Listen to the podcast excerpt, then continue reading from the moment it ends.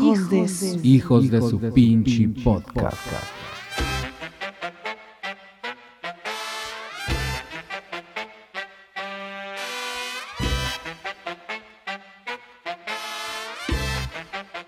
Amigos, ¿qué tal?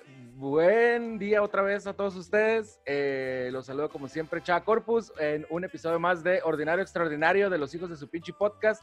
Como siempre, pues ya les dije mi nombre, Chava Corpus, en compañía de mi amigo Lalo Sánchez Díaz. ¿Cómo estás, Lalito? ¿Qué onda, Chava? Muy bien, saludos a todos. Un episodio nuevo. Este, tenemos a una persona aquí que, pues, que tiene una, una, una historia que contar y, y es un orgullo este, cachanilla. Ahorita Chava les va a contar de quién se trata, pero no se, no se vayan, quédense hasta el final porque está muy interesante este tema. Así es. Y pues bueno, recuerden seguirnos en redes sociales. Nos encuentran como arroba hijos podcast en Facebook, Twitter e Instagram, al igual que en las plataformas de streaming de podcast, en Spotify, Apple Podcast, Google Podcast, Anchor, Breaker y iBooks y todas las demás que tengan podcast en su web. Así que ahí estamos en todas las que quieran.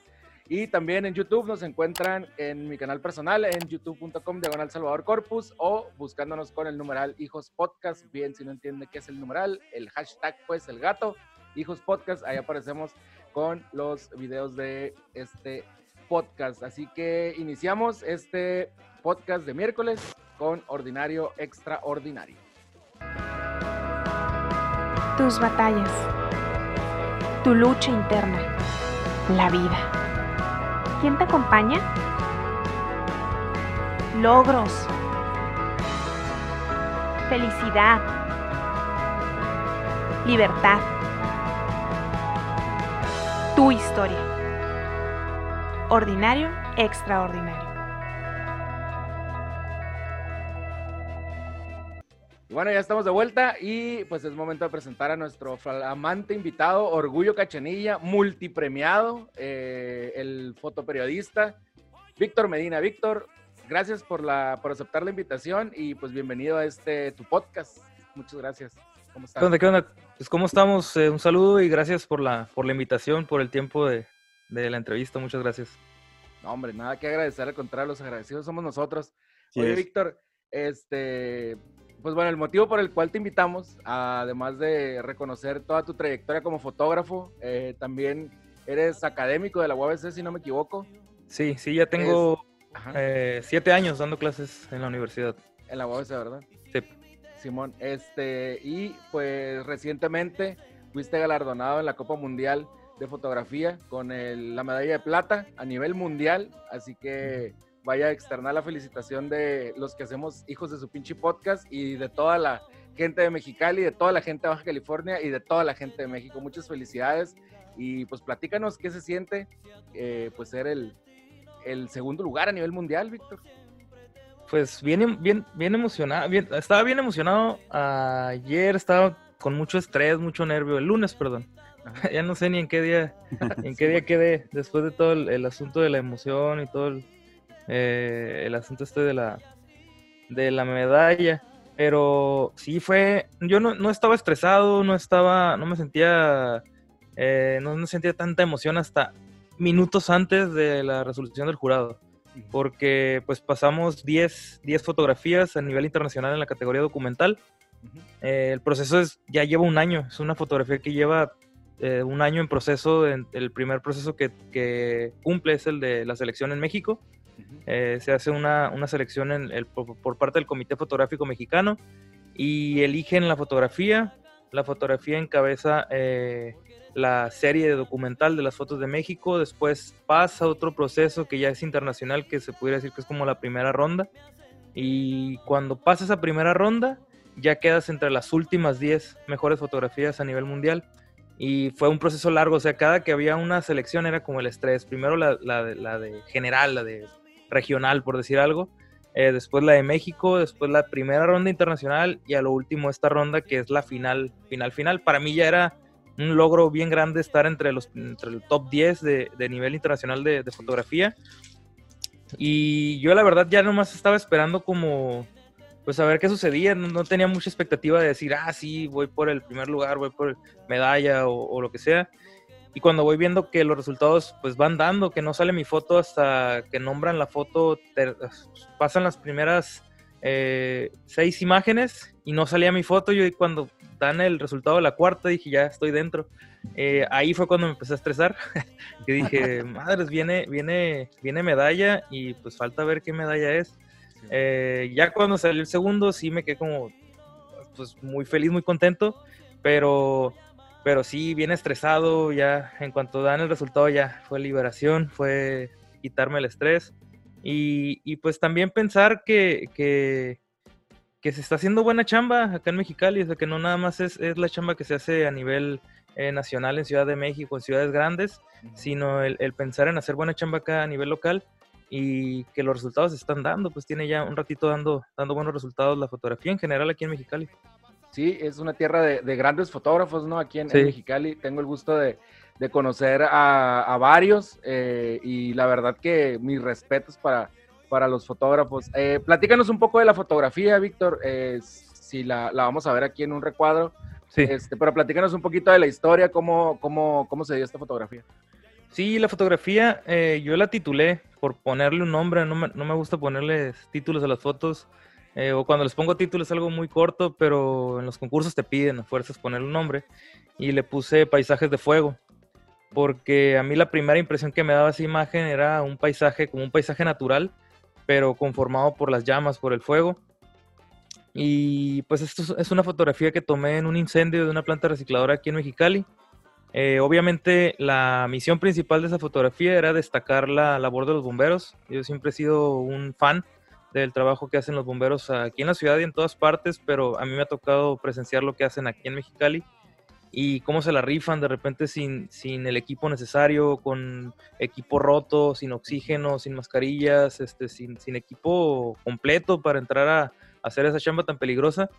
Y creo que cuando entré a ese lugar, al incendio, me di cuenta que las posibilidades de poder plasmar una imagen que trascendiera y que, y que diera el speech que estaba buscando, que era el de lo peligroso que es ser bombero y la paz con la que ellos trabajan, la calma que ellos tienen en los lugares de, mucho estrés, eh, y busqué esta imagen. Eh, cabe mencionar que yo, yo trabajé 10 años para la crónica, yo acabo de salir hace un mes. Y yo esa cobertura la hice para la crónica, pero el primero que llegó al, al, incendio fue Chema Cárdenas, un colega también que estuvo unos años también en la crónica. Entonces, cuando yo llego al incendio, yo ya no entro con la presión de tener que tomar fotos para el periódico, porque Chema ya había tomado algunas imágenes y ya la había mandado. Entonces yo entro ya con la, con, con la libertad de crear, de buscar una imagen distinta y de darle el protagonismo a los bomberos, que es lo principal. Y pues es una fotografía que al analizar el cuadro, intenté con este reflejo, a mí me gusta mucho detallar en ese aspecto porque no es una fotografía que llegas y la ves, no es, no es de un escenario evidente al momento de llegar. Esa fotografía tiene un aspecto técnico que es el de buscar un reflejo en el agua, en el suelo, es poner la cámara totalmente en el suelo para que se genere este reflejo que hace, divide la imagen. Entonces se divide la imagen con ese reflejo y yo lo que pensé es, darle un significado más cinematográfico por el lado de la semiosis de la imagen o buscar los símbolos de la imagen y tiene que ver con el agua que está dividiendo la imagen justo en la parte del centro, que el agua en el lenguaje cinematográfico es la representación del cambio. Entonces es ese cambio, esa, esa pelea entre el bien y el mal. la parte de arriba el fuego, la parte de abajo es agua y en el centro están peleando los bomberos de Mexicali por combatir un incendio. A lo mejor no había vidas en riesgo. A lo mejor no había eh, una emergencia rápido de, apagar el fuego porque era un incendio muy grande, pero demostraba que están arropados por el fuego. En cambio, si yo hubiera hecho la foto sin ese recurso de tirarme al suelo y buscar ese punto, eh, la foto hubiera quedado plana, hubiera quedado nada más con una perspectiva, sin tanta idea, sin tanto discurso.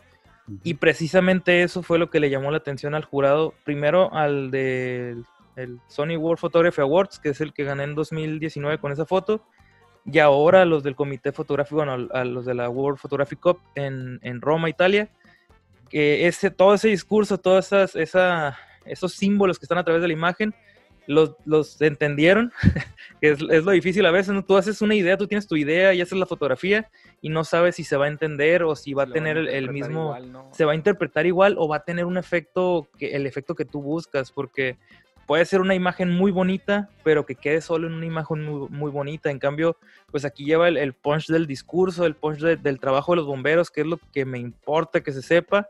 Y, y, pues ya la imagen queda adornada o decorada, parece con estas llamas que, que, que asemejan un paisaje natural, pues, pues es, es, lumbre, o sea, es imposible predecir para dónde se va a mover, era como sí, esperar que la, que la, foto quedara y yo lo que hago es que espero que pase un, una, era una chica la, la, que sale en primer plano, un bombero que sale en primer plano, su silueta es una chica bombero, yo no sabía hasta tiempo después, entonces camina y espero a que salga para que se reconozca la silueta, que se entienda que es un bombero, que se entienda la figura del bombero y trascender de, de, la figura del bombero a nivel local, que sea un símbolo a nivel internacional del bombero, del trabajo del bombero. Eh, pues más o menos es algo de la foto que, que, que, que, tomé ese día en 2018. Muy bien. Oye, este Víctor, pues vamos a mandarle un saludo a, a Chema Cárdenas, ¿no? Que, sí. que fue que este, pues gracias a él te, te dio el tiempo, o sea, este, sí. saludos Chema, si estás escuchando, un, saludo de parte de, de, de, nosotros.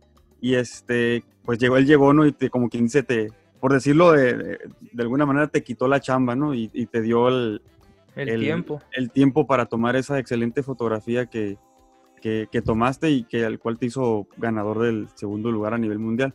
Este, lo que yo te quería preguntar es, este, sabemos que eres un excelente fotógrafo, pero ¿cómo, cómo empieza Víctor Medina en el mundo de la fotografía? ¿Cuáles fueron sus primeros pasos y cómo fue que te nació este, este amor por, por este arte, no?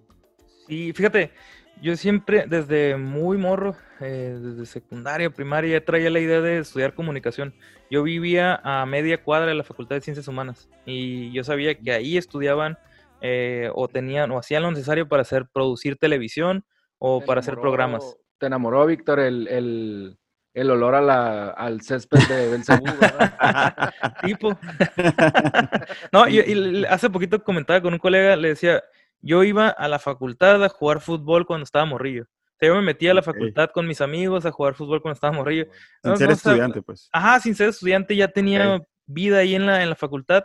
Nos corrían los conserjes y, y, y agarro cura porque ahorita esos conserjes pues son, son amigos o son colegas que, que estuvieron ahí en ese tiempo, que yo no, no recuerdo haberlos conocido en esa época, pero me acuerdo que los conserjes nos corrían y ahorita pues me toca ir a la facultad, ahorita no porque estamos en COVID, pero me toca ir a la facultad a dar clases y ahí topármelos, saludarlos, sé que son ellos porque son los que tienen años trabajando ahí.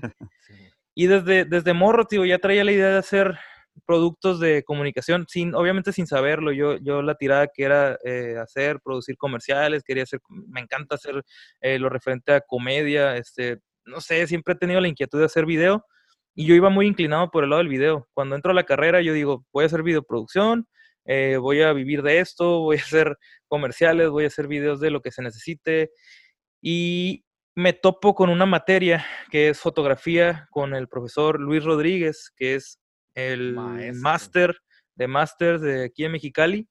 Y me enamoré de la fotografía, fue entender la imagen de una manera distinta. Yo era malísimo cuando estaba en clases con Luis y no me canso de decirlo porque él me enseñó, o sea, me enseñó las bases, me enseñó cómo utilizar la cámara, me animó, me enseñó que se podía vivir de la fotografía y tomo la cámara ya no como un hobby, porque antes la tomaba como un hobby, el, el agarrar una camarita, la que sea. Mi hermano, cuando yo estaba en la prepa, mi hermano me regaló una Cybershot, una de esas cámaras de 2 megapíxeles. Y me acuerdo que le tomaba fotos a a lo a todo menos a la gente. Eso era como ya traía una, una inquietud okay. ahí de hacer foto, pero no, no lo veía como una forma de ganarme la vida. Yo firme con el rollo del, del, de hacer video.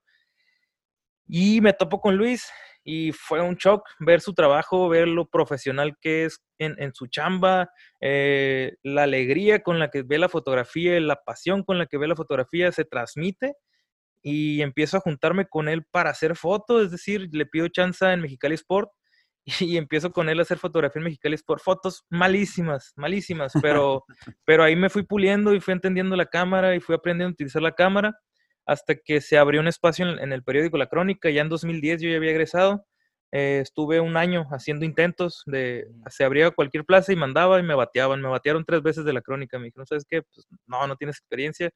Y a la cuarta ya me contrataron, pero me contrataron como videoproductor. O sea, como lo que yo quería hacer según de, de, de videos, me dieron espacio en la crónica.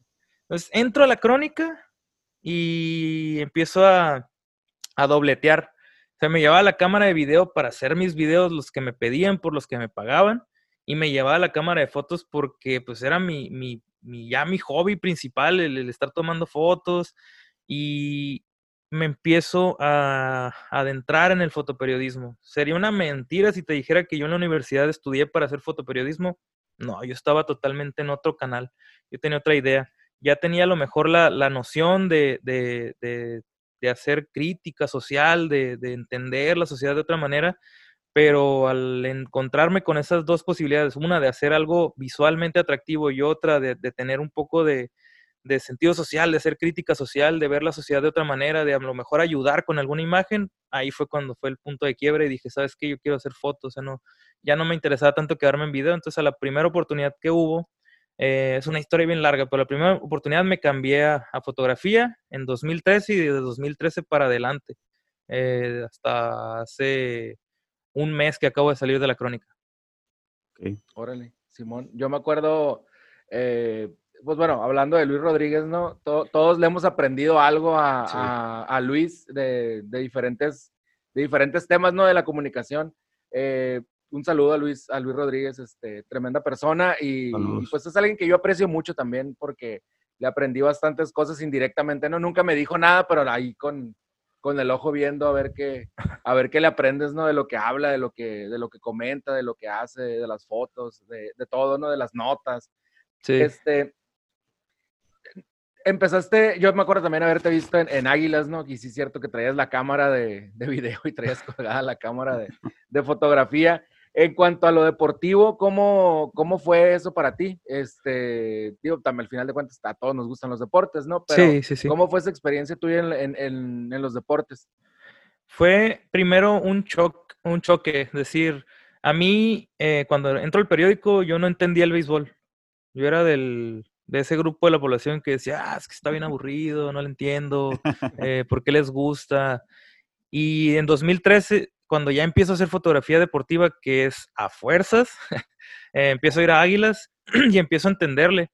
Eh, fue un proceso de varios años para llegar a tomarle gusto, pero al punto de, de ya emocionarme por ir a hacer una cobertura. Oye, y al punto de que ya traes, ya traes, gorra, ¿no? También. Sí, no, ya todo el tiempo, todo, desde que me empezó a gustar ya la gorrita sí, sí, sí. del club o, o eh, la empecé, empecé a comprar gorras porque en 2015 me tocó ir a cubrir la Serie Mundial de, ah, de ligas pequeñas. Ajá, ajá, de ligas pequeñas. En Simón en 2015 y, y, ahí me compré una gorra y de ahí, de ahí para adelante, ya empecé a agarrar la de Águilas, la de los clubes a donde me tocaba ir a cobertura, tengo la de Yucatán, la de eh, Tomateros, este, ya los lugares donde he estado por la Serie del Caribe, también compré de Serie del Caribe, es como ya ir coleccionando. Sí, Pero fue un gusto adquirido porque le entendí y le tuve que entender porque hacía fotos de ello. O sea, no podía darme el lujo de no entender el deporte que estaba fotografiando. Fue eso bajo consejos de los grandes fotógrafos de aquí en Mexicali de la foto deportiva, dígase el Moisés, dígase el Juan Barak, Juan Barak dígase Luis Rodríguez, Luis Rodríguez. o sea, ellos a mí me asesoraron muchísimo y eso les agradezco un montón porque a todos nos han, nos han ido ahí ayudando, te comparten tips, te, te comparten eh, consejos, decir, oye, es que eso, viene eso una jugada. Está bien, eso está bien cabrón, güey, que, sí. que, que, no son celosos en su, no. en su área, ¿no? Eh, uh -huh. Ellos como maestros, al final de cuentas, pues es su labor, ¿no? Irte, irte enseñando. Ahora vemos al, al, al JC, a Juan Carlos López. Sí, buenísimo. También perrísimo para la fotografía sí. y, y es, es, es, algo que, que, se va, que se va puliendo, ¿no? Pero ya, perdón. Sí, totalmente, no, es, es, es, un ambiente bien diferente. Eh, es de mucho... Ahí lo primero que tienes que tener en mente es olvidarte del ego. Eh, porque si tú entras con una actitud de, no, yo ya sé todo aquí, yo ya sé hacer fotografía, olvídate, estás fuera. Sí. Eh, la idea es, es aprender de todos, todos en algún momento vamos a aprender de los demás. Entonces, a mí me enseñó un montón el Juan Barak, el, el, Luis Rodríguez, que desde el principio, pero el Juan Barak fue el primero así en cuando me acerco a, hacer foto deportiva, como que, vente carnalito, vamos a hacerle por este lado, vamos a hacer estas fotos, guacha, lo que yo estoy haciendo es esto, y, la emoción y ver el deporte de otra manera. Y pues fue, eh, ellos le entendían al béisbol, o sea, ellos sabían, vivían el béisbol, yo no lo entendía y las fotos que ellos tenían pues eran mucho mejores porque entendían el deporte. Entonces yo tuve que obligarme a entenderle y cuando le entendí fue agarrarle un gusto, decir, ay, está muy suave, está bien emocionante, es un juego de estrategia. Yo ya en la actualidad yo lo veo como un juego de estrategia más que como un deporte actividad. Digo, sí lo es y tiene el, rendimiento de los profesionales y todo ese rollo, pero yo lo veo más como un juego intelectual, o sea, un juego de estar pensando, es un juego de ajedrez llevado con una pelota, o sea, está impresionante y la emoción que hay en los juegos está brutal al grado de emoción. Ahorita me emociona más un juego de béisbol que uno de fútbol. Y antes era, antes era al revés, era como, no, el fútbol. Y, no, no, ya, ya le, le, vas agarrando el gusto. Sí, Pues que, que, que, todo dar que, que, que la escuela de, de, la fotografía aquí en Mexicali sea así de abierta, ¿no? O sea, que los, como dicen ustedes, que los, ahora sí como quien dice, los capos de la fotografía, pues sean sean quienes instruyan a las nuevas generaciones. Eso quiere decir que pues, se va a hacer una, una escuela muy, muy importante aquí en, en, la región y pues prueba de, de, ello pues eres tú, ¿no? Este, una pregunta, otra pregunta que yo te quería hacer, Víctor, este, ¿cuántos años dijiste que, que llevas de, de, fotógrafo? Como reportero gráfico como tal, 10 años, pero sumándole los años que estuve con Luis, que fueron como un año y medio, dos, más los años que tengo ya como fotógrafo principiante o que apenas andaba ya haciendo pininos, yo sí me aviento unos 15 años, yo creo ya como fotógrafo, pero como fotoperiodista tengo 7 por cumplir 8. ya, como fotógrafo como, tal, Simón. Sí, ya, ya, ya es bastante, ¿no? Sí. Este, lo que yo te quería preguntar, este, me imagino que pues te ha tocado hacer coberturas, ¿no? Y tomar fotografías en, pues, en diferentes lugares, en diferentes escenarios y situaciones. ¿Hay alguna fotografía que a ti te haya marcado, que a lo mejor dices, pues no es la fotografía más este, espectacular o, o, con la mejor técnica que yo haya tomado, pero la historia que tiene detrás es una historia muy, muy fuerte, muy pesada o muy simbólica? ¿Hay alguna fotografía que tú recuerdes? Son varias, son varias que yo no las veo como fotos porque a veces me, me preguntan sobre tu foto, ¿cuál es tu foto favorita? Yo no, de mi, de chamba yo no tengo una foto favorita. Tengo fotos favoritas de otros autores y si es como, ah, esta foto de Sebastián Salgado, esta foto de eh, Mata Rosas, pero fotos que me han marcado sí tengo varias. Eh, una de ellas, la primera que me marcó en, en, en, general en mi chamba, fue la foto que tomé de Enrique Peña Nieto con un menos 43 atrás. Fue una foto que se, hizo, se hizo viral a nivel nacional e internacional y fue la primera foto mía que se movió por todas partes a, nivel mundial y sí fue pues un shock. Fue un shock, ahí pasaron pues muchas cosillas detrás de, de esa imagen, pero pues fue una imagen que yo me encontré, es decir, no fue así como que pensada o, ah, me puse en tal lugar, simplemente estaba parado en el lugar en el que tenía que estar y cuando apunto con la cámara veo el, el, número y a la figura del presidente y entiendes los símbolos que hay detrás de todo eso y mm, fue un shock. Sí, dije, y, recuerdo mucho que cuando tomé esa foto, lo primero que hice fue hablar con el, el editor del periódico. Le dije, ¿sabes qué? Traigo una foto histórica. Le dije, esta foto es histórica. Yo le veía así porque pues ya la formación, la lectura, el, el hecho de, de, estarte pues ilustrando con los fotógrafos de documental de México y periodísticos de México, decía, es que esta foto trae. Y yo, yo la veía como la foto, ¿no? Decía, esta foto es. Y, y sí, en el periódico, en el periódico eh, agarraron otras fotos para el impreso. Y esa foto sí la publicaron, pero hasta un día después. Entonces, yo lo que hice fue la subí a mis redes sociales y en cuanto la subí a las redes sociales, ¡pum! se fue, se hizo viral. Y ya después la, agarró el, medio y la, la, subió también. Yo les dije, como, bueno, ¿sabes qué? La subí a mi Facebook, se hizo viral. No, pues hay que subirla rápido porque por, cualquier cosa, pues es protección también, es protección para, el, para, el, periodista. Pues. Entonces, esa foto sí, sí me generó mucho aprendizaje en muchos sentidos. Y pues hay varias, hay muchas coberturas. Hace poquito la de Tijuana de la caravana migrante, en donde los, los migrantes rompen un cerco, rompen, se intentan brincar, chocan con la policía, les avientan gases lacrimógenos Eh, me tocó respirar como tres bombazos lacrimógenos, estar al borde de, caerme en una situación ahí de riesgo. Eh, son esos momentos en los que dices, eh, ¿por, qué, ¿por qué estoy aquí? O sea, pues, podría estar en la casa, era, era domingo, se me hace, ni siquiera era mi descanso. Y estaba en una ciudad, pues no estaba en mi ciudad de, de casa, estaba en otra ciudad en medio de un caos con bombas lacrimógenas, no podía respirar.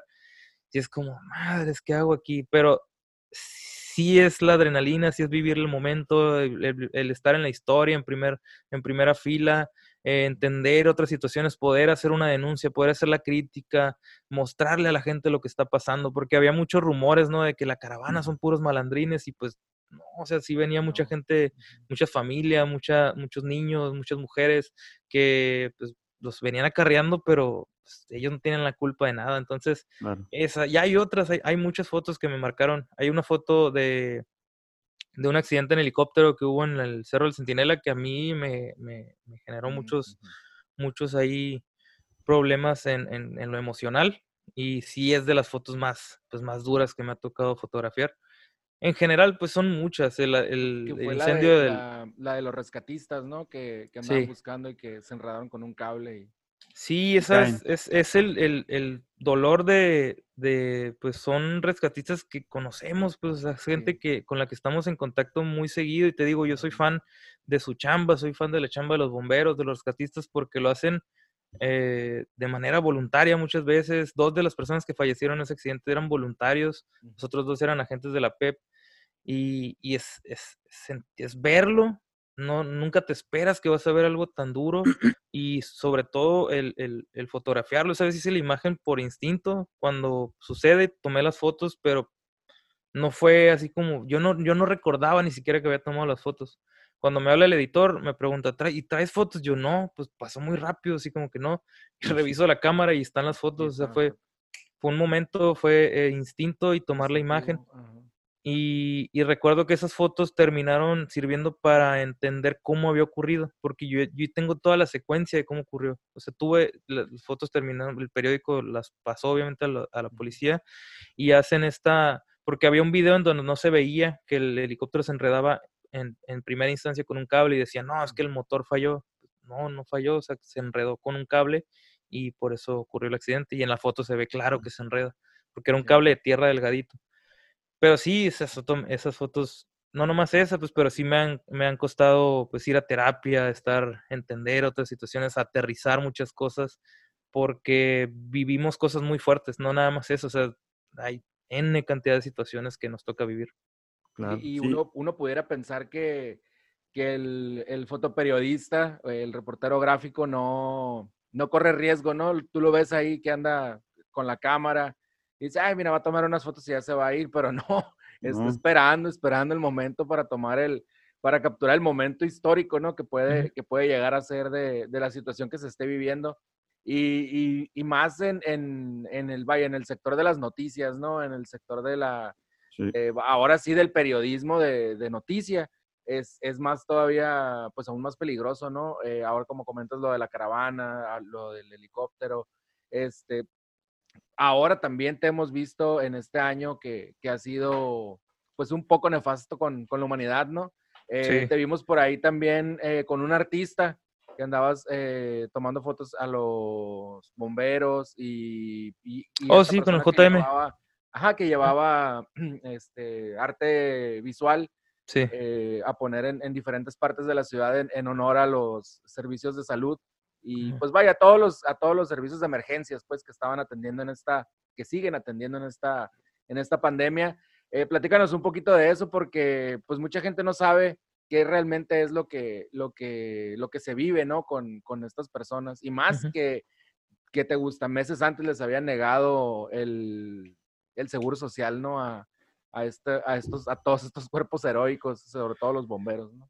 Sí, pues fíjate que fue un, fue, eso, es un proyecto del JM, eh, el artista, es un proyecto totalmente de él, yo sí, ahí sí estoy exento, yo lo que hice fue acompañarlo a documentar, Ajá. Sea, fue, yo quiero tomar fotos de la chamba que estás haciendo, le pedí permiso y ahí me estuvo avisando cuando iba con bomberos, cuando iba al hospital general y sobre todo por esa, esa idea que tengo yo del, del enaltecer a los grupos de rescate. Sí. Entonces era como estar manejar ese tema que es, es una de mis líneas principales de chamba y sobre todo darle también importancia y peso a lo que estaba haciendo el JM, que era hacer que los medios voltearan a verlo, a ver que en ese lugar eh, a los bomberos pues no les estaban dando ningún bono por trabajar en, en, riesgo con el COVID, a los, al Hospital General cuando no le estaban prendiendo la refrigeración, eh, infinidad de cosas que, que, logró y, se me hizo suave la chamba que estaba haciendo y creo que, que la idea ahí era documentar. Pero aparte, eh, yo traté o he tratado hasta ahorita de, documentar la, pandemia, estar documentando la pandemia en todas las líneas, eh, sea el trabajo de los bomberos, el del hospital, el de la vida cotidiana, la gente, las enfermedades, al grado de yo me enfermé de COVID el, en mayo, finales de mayo. estuve enfermo de, COVID contagiado y, fue pues un mes largo de estar encerrado, eh, no salir, el cuidarme eh, volver a agarrar fuerza porque los, días después de la enfermedad, los pulmones no, no te reaccionan igual, te cansas súper rápido, te fatigas muy rápido. Entonces fue salir de la enfermedad y otra vez volver a agarrar la cámara y salir a la calle a empezar a hacer documento de lo que estaba pasando porque es una historia que está pasando delante de nuestros ojos y, nos toca a nosotros como fotógrafos documentales o fotoperiodistas, nos toca pues documentar, ver, ver qué es lo que está pasando y después analizar o tratar de analizar qué sucedió, qué se puede mejorar, cómo no, que esa historia que estamos viviendo no se olvide, que se le tome la importancia que merece el, el cuerpo médico, los médicos, todo el sector salud y dejar en manifiesto eso con las fotos es, es parte de la chamba. Este, qué importante que, comentes todo esto, Víctor, que, pasan pues, los fotógrafos, porque eh, pues a veces nosotros como, como, se puede decir, como espectadores o como lectores de un periódico, pues pasamos por alto, ¿no? Todo lo que conlleva tomar este, una fotografía y, este, y pues creo que se le debe dar mucho mérito a, pues es un, es un gran trabajo el que todos ustedes hacen. Este, ¿Qué, aparte de lo que estás haciendo ahorita, ¿tienes algún proyecto para después que pase la, la pandemia? que ¿Tienes algo entre manos? Sí. ¿Nos quieras platicar? Sí, sí, sí. Fíjate, acabo de, de mudarme, de mudarme de, de oficio. Bueno, de, de, oficio no, porque sigo haciendo fotos y sigo saliendo a trabajar para, para agencias. Pero ahorita estoy ya más dedicado a la universidad. Empecé en el taller de fotografía, coordiné el taller de fotografía de la universidad en Facultad de Ciencias Humanas y comencé un proyecto que se llama El Ojo del Cimarrón, El Ojo del Cimarrón.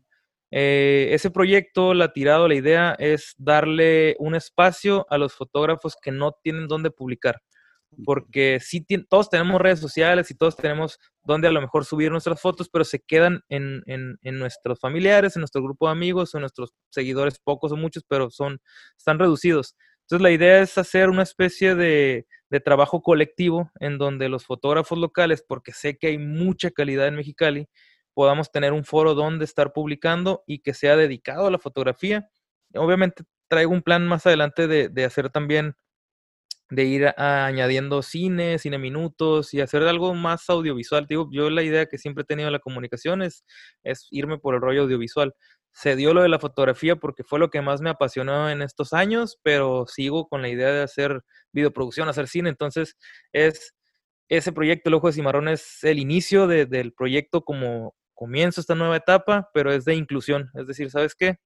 Acérquense los fotógrafos, vamos a ir aprendiendo todos juntos. Así como a mí me ayudaron, así como Luis Rodríguez se acercó, así como Juan Barak se acercó y otros, otra cantidad enorme de fotógrafos eh, me enseñaron o, pude aprender de ellos, creo que es bien importante retribuirlo y, e ir formando esta, esta escuela, como decían al inicio, de, fotógrafos de Mexicali, que hay mucho potencial y está suave porque hay una tendencia actual fuerte de la fotografía, entonces está interesante lo que está pasando. Entonces, tal vez algún día te, te vamos en los Oscars, Víctor. Ojalá. no, no, pues sí tengo tirada. Yo tengo muchas ganas y es algo de, los sueños frustrados que no los veo como sueños frustrados, sino como metas a largo plazo. Eh, es el hacer cine. Yo tengo muchas ganas de hacer cine y, y, sé que algún día lo voy a hacer, pero no, no es el momento, a lo mejor todavía. Eh, necesito dedicarle mucho tiempo y ahorita traigo otras metas a corto plazo más, más, más recientes, que es el, el, el ahorita que voy a estar en la universidad es volver a retomar los estudios, eh, seguir aprendiendo, seguirme documentando, seguir a- a- a entendiendo la fotografía, conociendo, haciendo relaciones con, con fotógrafos de fuera, con cineastas de fuera y, y, pues hacer que crezca este movimiento acá. Simón, de crear una, una, una comunidad, ¿no? Eh. Sí, porque, porque como bien lo comentas, por ejemplo, en nuestro caso eh, con el podcast, hay mucha gente que no escucha podcast. La mayoría de la gente que escucha podcast no es de aquí. Aquí en Mexicali no se da mucho el, es- el escuchar este tipo de contenidos. Y, y se batalla para crear una comunidad. Eh. No hay muchos foros abiertos en México. Es muy celoso el medio del podcast, súper celoso, nos hemos dado cuenta. Y, y creo que está mal, ¿no? Eh, que no, no, se, no se arrope el, el gremio, pues, de, de todos los que, los que hacemos podcast. Digo, hay unos que están súper arriba, hay otros que vamos abajo, hay otros que están en medio. Y los que estamos abajo, pues es una carnicería, ¿no? Eh, no hay, no hay ese, ese, ese foro de, de crear una comunidad de, de todos juntos, ¿no? Donde todos juntos podamos crecer a la vez. Y esa, eso que, que vas a hacer, está, que estás haciendo ahora, está, está bien padre, la neta. Este, regresando un poquito más a, bueno, regresando ya al, al tema de la, de la Copa Mundial de Fotografía. ¿Cuántas categorías son? ¿En qué, en qué otras eh, has intentado participar? ¿O cómo está el, el rollo para nosotros que no, no conocemos ese, ese ámbito? ese, ese mundillo, es un mundillo, yo lo veo Es así un mundo, como... Simón. Está, está bien interesante porque se, yo siento como que hay una división en, en el, el asunto de la fotografía periodística, la fotografía documental y la fotografía en general, que el comité fotográfico lo que hace es juntar a todas estas corrientes y hace seis categorías. Hace la categoría de comercial, ilustración, eh, reportaje o fotoperiodismo. Son seis, es eh, bodas y me faltan dos. Pero son, son seis. Ah, naturaleza. Y no me acuerdo cuál es la última. Pero son seis categorías de muy variadas en su. en su. todas en su género. Pero yo siempre he participado en, en periodismo documental. No, no le, no les. Sí le, puedo hacer fotos de otro tipo, pero no son mi especialidad. Yo me he especializado más en la foto de calle, en el documento, en, en la imagen atractiva desde lo periodístico, eh, la serie documental. Entonces, de repente a lo mejor calo meter algún retrato, pero no estoy al nivel de lo que hacen otras personas en, en el país y sobre todo en internacional, pues mucho menos. Y donde sí puedo competir es en lo que yo le sé, que es el, el- la fotografía periodística o documental. Entonces ahí es donde, donde sí me gusta eh, participar. Yo antes no creía, no, no veía los concursos como algo importante. Yo decía, ah, pues puro ego, no, no me importa. O sea, yo quiero seguir haciendo fotos, me gusta la fotografía, pero entendí que, que es bien importante el tener una plataforma más alta para que se escuche más fuerte lo que estás diciendo. Entonces, mientras más lejos llegue esa fotografía, pues es mucho mejor para el objetivo por el que tomaste esa fotografía, que es, en este caso, es la labor de los bomberos. Es decir, ¿sabes que Estoy enalteciendo a nivel mundial la chamba de los bomberos. Y eso para mí ya es, ya es ganancia. Pues no se quedó nada más en la hoja impresa del periódico o en el, en el portal en línea del periódico, sino se fue un poquito más fuerte. ¿Está temblando, ah? Sí. Sí se sintió, sentí el jalón. la computadora. Te estaba moviendo el agua. Simón, cuando- en el momento este que estamos grabando este podcast, ha ocurrido un enjambre de temblores Sí. bastante considerable aquí en una ciudad cercana a Mexicali, en Brawley, California. Iban alrededor de 70 temblores en un periodo de dos horas y media. Sí, y no muy fuertes, de 4.9 fue el más fuerte, creo. Y ahorita este también ha estado eh, levesón. Sí, estos fueron unos cuatro, yo creo, porque sí se sintió el jaloncito. Sí, Y lo sentí de volada, pero no dije nada porque los miraba muy, muy serios y no quise verme bien gallina. No, ya, que- Ya es la experiencia para los, de ese momento de, ah, está pasando algo fuerte. Ay, Oye, eh, ya eh, valió. hablando, de, hablando de temblores, te tocó el terremoto aquí en, en Mexicali en, en 2010. No estuve, ¿No estuviste? no estuve, estaba en Los. Ángeles con un tío, estaba de visitas con un tío. Y fue como, ay, no, sí, sí, fue bien feo porque en ese tiempo todavía se utilizaba Messenger. Ajá. Entonces sí. yo estaba conectado al Messenger, estaba en la casa de mi tío conectado al Messenger platicando con, pues, con amigos de acá y con la familia y de repente ¡pup! desaparecieron todos los de Mexicali, desconectados todo Mexicali y yo. ¿qué pasó? Y me acuerdo que prendí las- la, televisión en Fox News, así lo primero, Mexicali zona de desastre, todo en inglés. Yo que no mames, pues, ¿qué qué, pasó? Sí, yo estaba como, ¿qué pasó? No, pues en, en Los Ángeles se sintió el temblor, o sea, sentimos el jaloncito, pero ya cuando supe que era acá el, el, el sismo, sí fue el, mames, hay que ver que llamar por teléfono o algo. Lo bueno es que en, en, la casa de mis papás tenía o tienen todavía un teléfono de, pues, de emergencia por cualquier cosa que sí está conectado, que no es de, ajá, y marqué y contestaron, no, pues todo bien, sí, la ciudad le pasó esto, pero estamos bien nosotros, y yo, bueno, ya, ya es ganancia. Oye, eh, Víctor, ¿y te ha tocado este cubrir algún otro desastre natural? Sí, estuve en la cobertura el 19 de septiembre en Ciudad de México. Eh, me tocó ir a hacer la cobertura de, de lo que estaba ocurriendo, eh, enviado por el Grupo Gili, por Periódico La Crónica, y fui con el objetivo igual, ¿no? De hacer, eh, hacer cobertura eh, por el lado más humano. de repente la cantidad de muertos es lo que predomina en ese tipo de, de acontecimientos y yo la idea que traía era darle voz, voz a la gente que lo había perdido todo y a la gente eh, humanizar la situación de lo que estaba ocurriendo. Entonces traía esa idea en mente, no sé si se logró, espero que sí, pero sí fue como tratar de, entender esa situación. Y ya en el periódico nos encargaban mucho a los baja californianos que estaban en Ciudad de México, como cómo vivieron el temblor, qué es lo que, vivieron ellos, cómo sintieron, y pues fue ir a platicar con un chorro de gente. Fue un chorro de chamba, fueron como semana y media, dos semanas de, de todos los días trabajar casi como 14, 15 horas nada más llegar para comer o, cualquier cosa y dormir. Y luego, hubo días que sin dormir porque había muchos rumores de que había cuerpos todavía, no eran rumores, había cuerpos todavía atrapados y nos avis o me avisaban colegas de allá de que, van a, están por sacar a alguien, se escuchó una voz, lánzate y, y del lugar donde nos estábamos quedando, que era un hotel al punto, pues me movía y sin dormir, sí, sí fue bien, bien pesado, bien, esos días, pero yo creo que fue para todos en Ciudad de México.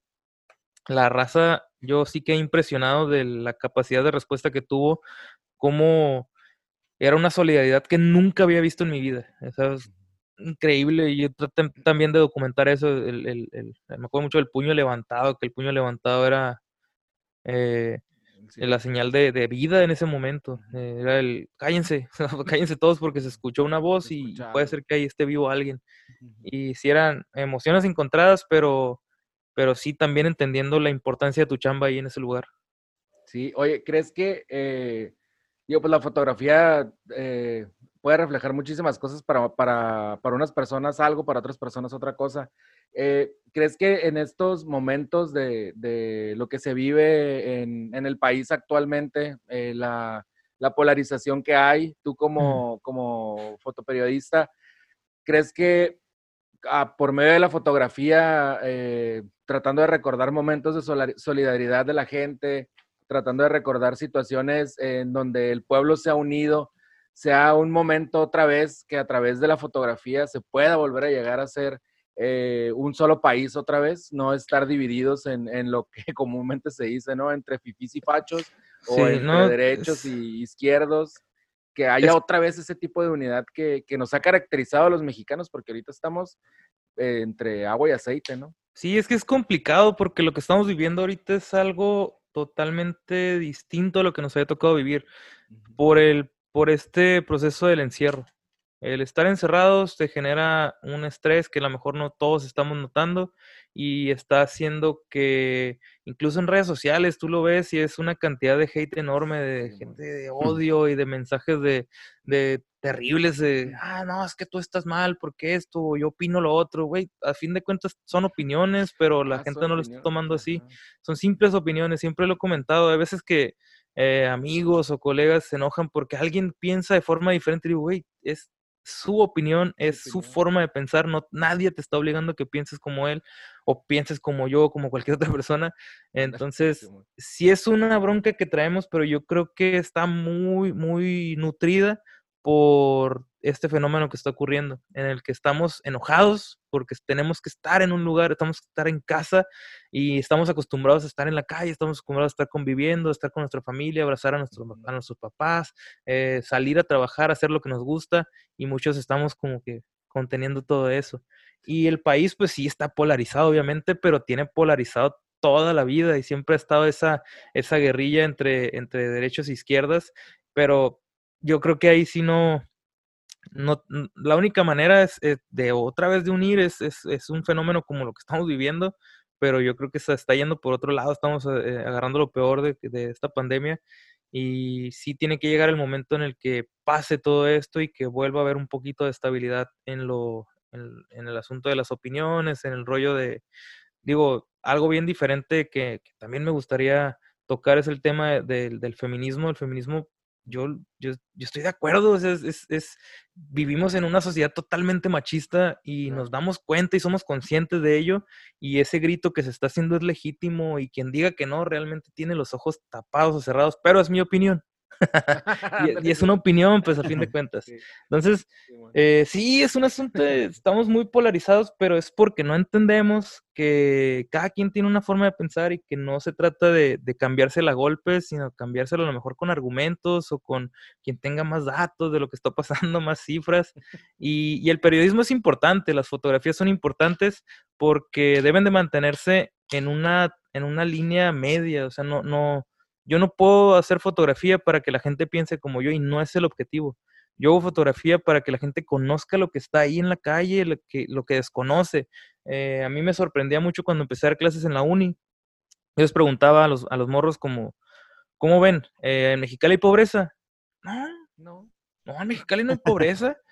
Decía, les enseñaba fotos y yo les decía, miren, pras, pras, puras fotografías de, de- de la periferia de la ciudad, de el centro histórico, de las personas en condiciones de calle, pero dándoles protagonismo, dándoles ese peso y pum, era cambiarles el chip, decir, oye, pues no conocía eso. ¿Por qué? Porque se vuelven invisibles, la gente se vuelve invisible eh, por la misma cotidianidad, por el mismo, ese, pues, no me gustaría llamarlo egoísmo, pero ese egoísmo que tenemos todos de hacer nuestra chamba y se nos olvida lo demás. Y hacer nuestra chamba y ya, ya cuando sale alguna iniciativa ahí e intentamos ayudar, que sale el teletón y ya, sí, apoyamos y está, está bien, está chilo, yo no, no lo critico, digo, cualquier causa noble es justa, pero sí me gusta eh, poner ese, ese dedo, decir, ¿sabes qué?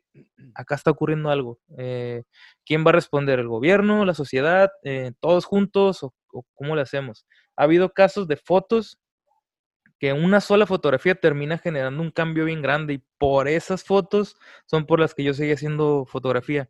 Me topé casos de gente de la calle, gente que sin nada, que con una fotografía la misma sociedad se junta y le consiguieron casa, le consiguieron trabajo, le consiguieron recursos a una persona, eh, no sé, hay muchísimas cosas, hasta lo más burdo, de repente tomas o tomas una foto de una escuela donde el cerco está caído o está roto, tomas la fotografía, haces esa denuncia y a los dos días el sistema educativo ya cambió el cerco y ya se logró un cambio en ese, en ese a lo mejor mundo reducido o ese pequeño fragmento de la sociedad, pero es bien gratificante. Entonces, esos detallitos para mí son, son los eh, por los que sigo acá, pues no, tú sabes y yo creo que ustedes saben que no es una chamba que, que te deje lana, o sea, no es, no es un trabajo que te, sí te da para vivir, pero no es como que, ay, estoy haciendo millones, no, ni el caso, y, y fíjate el, el, el, el grado, de decir, ¿sabes qué? Ah, medalla plata a nivel internacional, pero no es como que te genere así, ah, no, gana súper bien, no, haces fotografía o hacemos periodismo y sobre todo fotografía y periodismo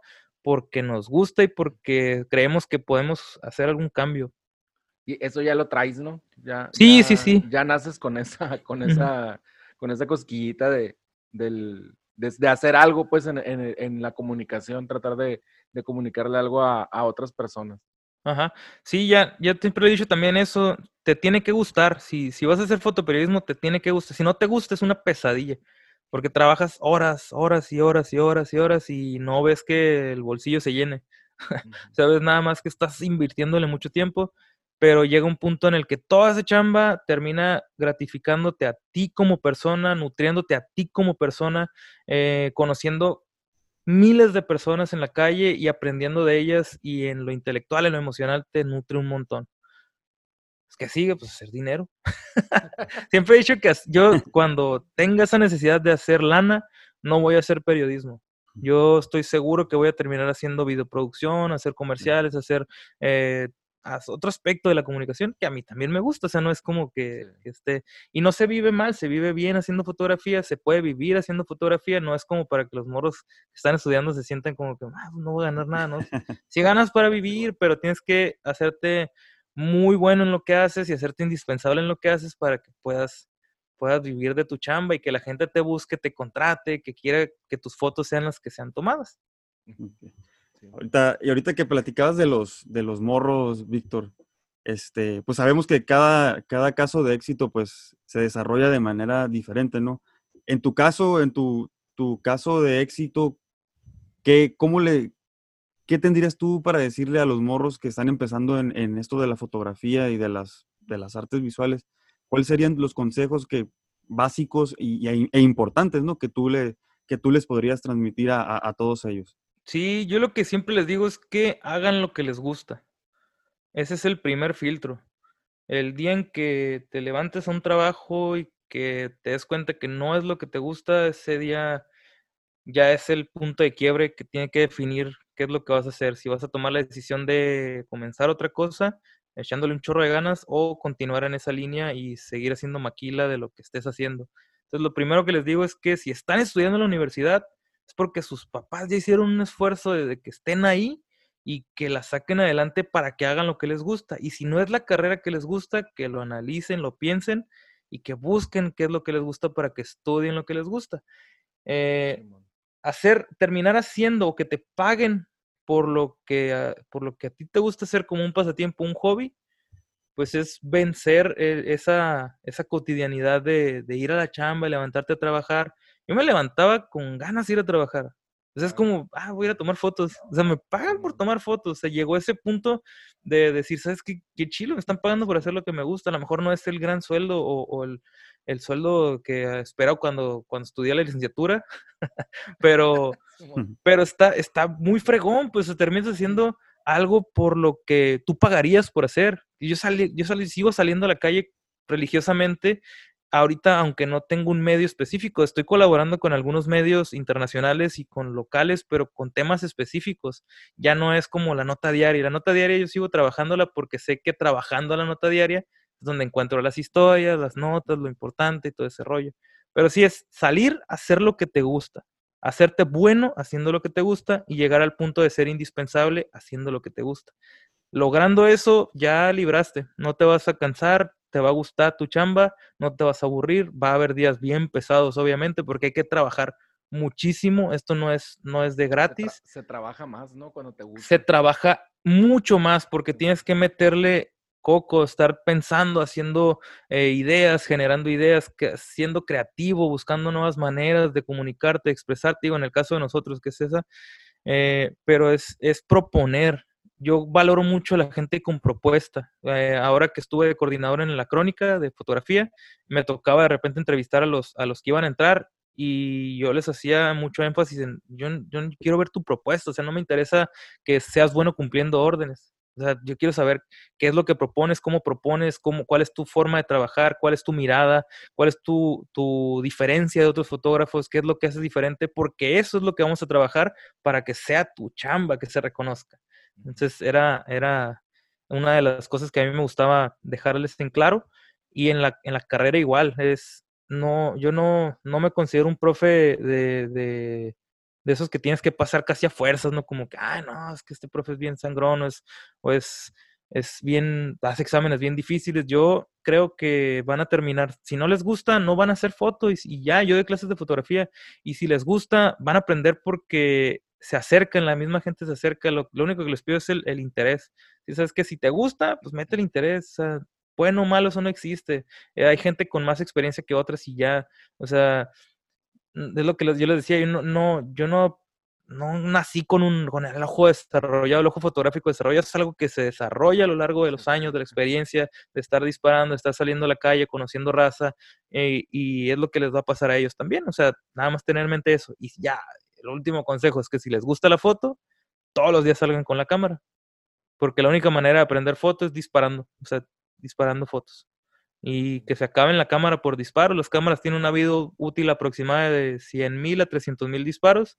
Si se les acaba la cámara por disparos, quiere decir que aprendieron un montón. Entonces, ese es el consejo principal. Y el último es que... Con formas de no tomar una foto también. Ajá.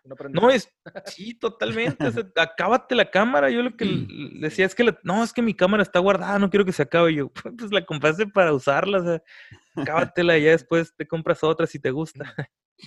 Sí, ah, yo, a mí cuando me pagaban a mí por ver béisbol en Torreón, este, teníamos un fotógrafo, te- bueno, todavía está, creo, a Oscar Wong, si nos está escuchando, le mandamos un saludo. Yo también le aprendí mucho a él. Eh, a mí en las giras me tocaba hacer las fotos, ¿no? Del, del equipo. Y pues nunca fui bueno tomando fotos. Lo poquito que supe cuando estaba aquí en Águilas fue por Juanito Barak, que él me decía, no, tu foto está en culera. Mira, así. yo, oh, ok, Simón. Y ya más o menos le fue agarrando la onda, ¿no? Y ya, ya en Torreón, este, Oscar me, me daba, me daba consejos, ¿no? De cómo, cómo tomarme, dónde ponerme, a qué altura, si dependiendo del estadio donde, donde fuera, la, si la grada estaba muy empinada o estaba muy plana, o si las lámparas estaban muy abajo, súbete, bájate, vete para acá, para este lado, para el otro.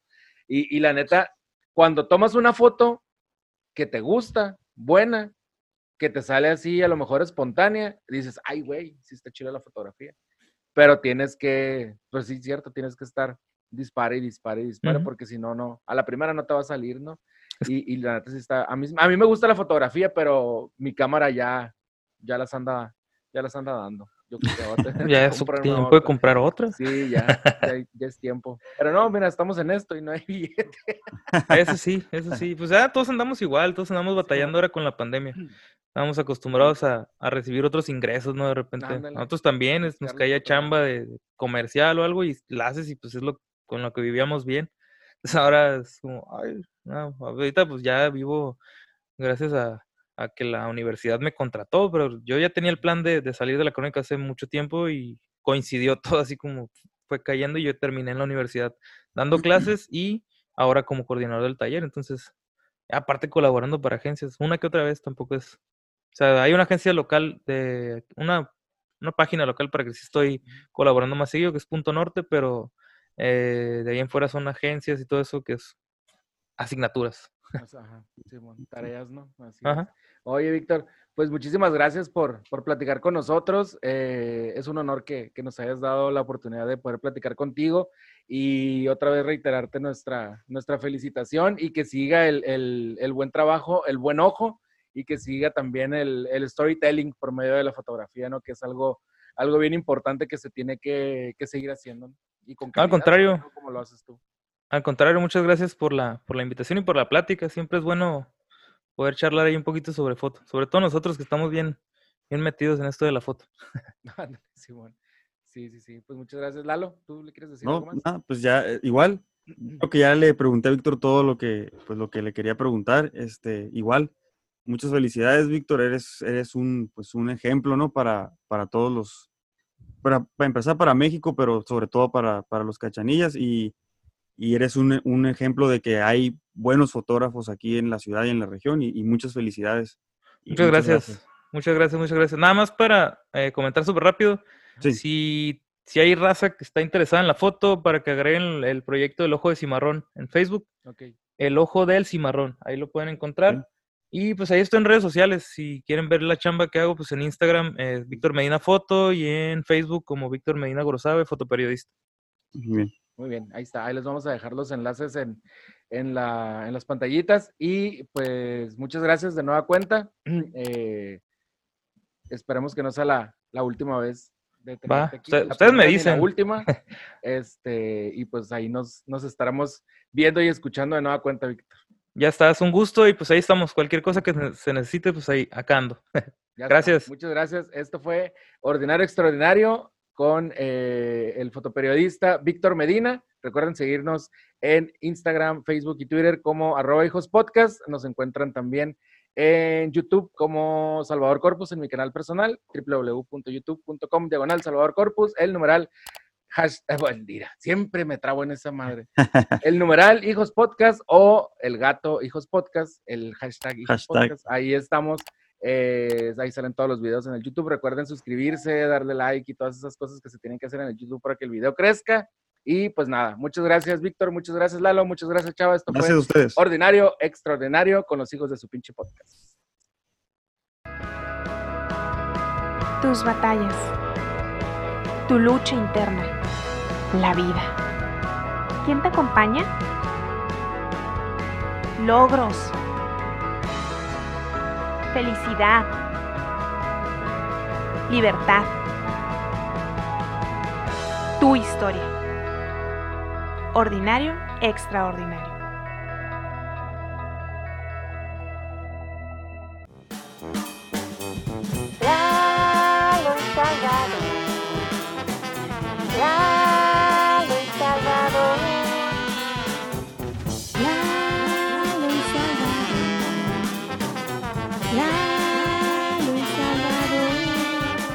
Hijos de su Hijos de su pinche podcast.